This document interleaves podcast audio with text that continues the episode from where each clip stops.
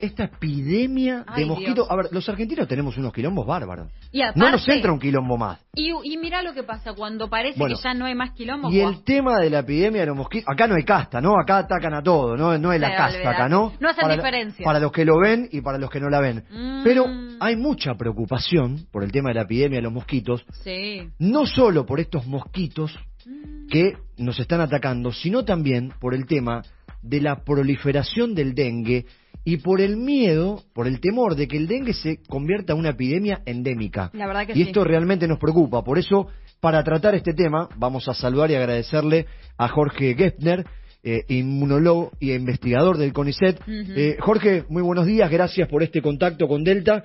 Y bueno, ¿por dónde querés arrancar para eh, tratar de explicar esta epidemia de mosquitos, pero también la preocupación que conllevan los casos de dengue y las muertes por dengue que se están multiplicando? Sí, mira, buenos días en primer lugar. Buen día. Buen día. Mira, el asunto es así. Estas nubes enormes de mosquitos que aparentemente van a durar una semana, semana y media más, eso Ah, que ok. estamos viendo y que vos salís a la calle imposible, y más si vas a un lugar con pasto, Sí. eh, así, no son, no son mosquitos que transmiten el virus del dengue. Ok. Dicho esto, el problema del dengue es un problema muy importante y lo que notamos que por otro mosquito, Aedes aegypti se llama, Sí. tenemos una muy alta incidencia de dengue y del vector que es este mosquito. Entonces, no son estas nubes, pero sí existen. ¿Dónde existe este mosquito que transmite el dengue Mm. y dónde está? Bueno, mucho, muchísimo en el norte, muchísimo en las provincias del noreste, Misiones, Entre Ríos y para abajo también Córdoba, Santa Mm. Fe, ya llegó a Ciudad de Buenos Aires. Y lo que preocupa es que si vos comparás con el año 2023, Sí. el número de casos de dengue se multiplica para esta misma altura del año por 4 o por 5. Mm. Es decir, de la mano de un cambio climático afecta a nosotros, a todo el cono sur. En Brasil hablan de que se multiplicó por 5 o por 6 los casos de dengue y la mortalidad por dengue también. Sí. De la mano del cambio climático tenemos este mosquito que se reproduce más fácilmente y es un riesgo. Entonces, ¿el Mm. problema del dengue es preocupante? Sí, es preocupante y en función de eso hay ciertas medidas que hay que arbitrar para tratar de hacer que el impacto sea el menor posible. Mm. Jorge, el, el tema de, bueno, explicaste muy bien, ¿no? El proceso del dengue en Argentina, de cómo se ha extendido del norte a todo el territorio. Eh, el tema del dengue, ¿ya es un problema global? Porque recién hablabas de Brasil. ¿Es un problema que afecta eh, a Sudamérica, donde estamos nosotros? Sí, sí, sí, y cada vez se corre más hacia el sur. Cada vez se corre más hacia el sur de la mano del cambio climático. Vamos hacia el Mm. sur, uno pensaría los climas son más templados, menos cálidos, Sí. pero cada vez son más cálidos y más húmedos. Y ese es el ámbito. Vos fíjate que el año pasado se dio una particularidad. No solamente creció el 2023 frente a años previos a la pandemia, para tener una comparación válida, Sí. sino que tuvimos dengue durante todo el año. Mm.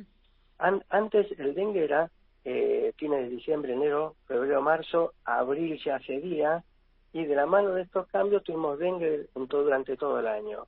Y nosotros estamos este año con tres o cuatro veces el- la cantidad de casos si tomamos como fecha la tercera semana de febrero del 2023. Entonces, sí es un problema y es cada vez un problema más importante en todo lo que es el cono sur y en todo lo que está Sí. debajo del eh, Ecuador, básicamente, Mm. aunque tenés también casos en el norte. Entonces, es, es un problema preocupante, preocupante. Fíjate que el año pasado, y estamos hablando de que estamos triplicando o cuadruplicando los casos, en Argentina, el año pasado hubo cerca de 150.000 casos. Sí. Dicho esto, fíjate también que el 50-60% de los casos son asintomáticos.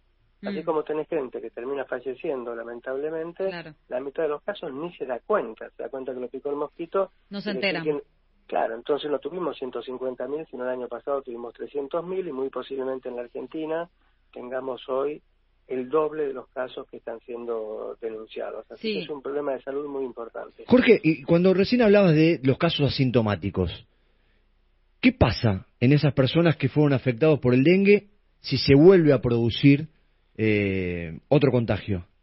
Independientemente de que vos hayas hecho un dengue asintomático, leve o sintomático, la pregunta tuya es pertinente porque la segunda infección puede ser bastante más Mm, probada que la primera. sí. Porque hay cuatro tipos de dengue. 1, 2, 3, 4. En la Argentina circula el 1 y 2 y también circula el 3, aunque en menor escala.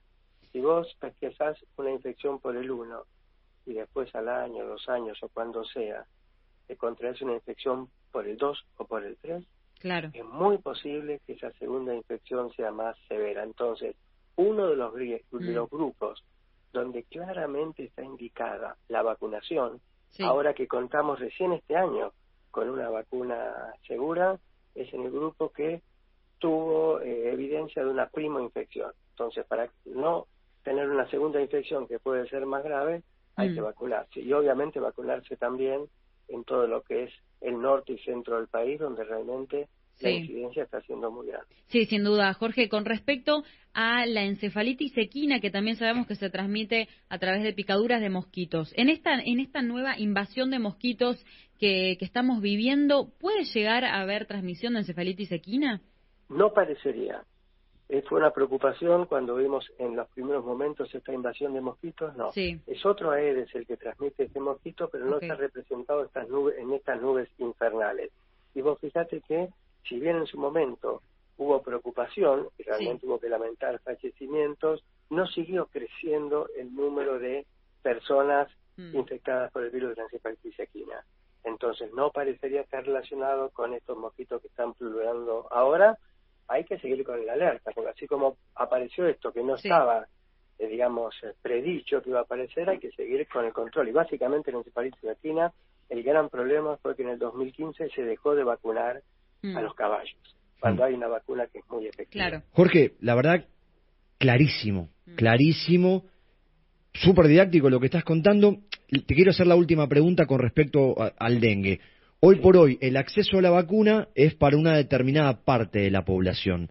Sí. Esta epidemia de dengue, la que nos estás relatando, eh, ¿puede terminar en que haya que vacunar a toda la población independientemente de prioridades? Sí, mira, yo creo que realmente la vacuna para dengue tendría que entrar eh, en el calendario oficial de vacunación, Mm. con las particularidades que tiene esta vacuna. Es decir, esta vacuna no es aplicable a chiquitos menores de cuatro años, no es aplicable a embarazadas, no es aplicable a mujeres en periodo de lactancia y no es aplicable a inmunodeficiencia. Mm. Para todo el resto, que la enorme, enorme mayoría, sí, Sí. es aplicable, sí es aplicable. Y te doy un mensajito más Sí. un mensajito más que es importante. El, el, el mosquito este es un mosquito de hábitos domiciliarios, vuela poco, Mm. es como es Mm. un poco vago para, para volar. Entonces, está en tu casa o en la casa del vecino y pasa de una casa a otra. Por eso es tan, tan importante Sí. descacharrar, que no haya recipientes con agua, que es donde ahí se reproduce este mosquito en forma de larvas, etcétera. Descacharrar, usar repelente, que penosamente está caro, vacunarse, que necesitas una receta médica, pero está claramente indicado, son las medidas que uno puede hacer para contrarrestar este impacto. Jorge, clarísimo, te súper agradecemos por este No, contacto con Delta. No, gracias a usted. Un abrazo grande. Bueno, ahí pasaba Agos, eh, Jorge Gepner, eh, inmunólogo e investigador del CONICET, creo que fue clarísimo, ¿no? Como Sí, desandó toda el la tema. info, eh, increíble. Habló de que debería ser una vacuna de carácter obligatorio. Y recién aportaba algo Gaby acá, Sí. importante. Eh, bueno, tendría que estar involucrada en el calendario, Sí. ver el tema de la gratuidad, porque sale como 50 lucas. Debería ser gratis porque la verdad es que no todos pueden acceder No, no. a esa vacuna y la verdad es que debería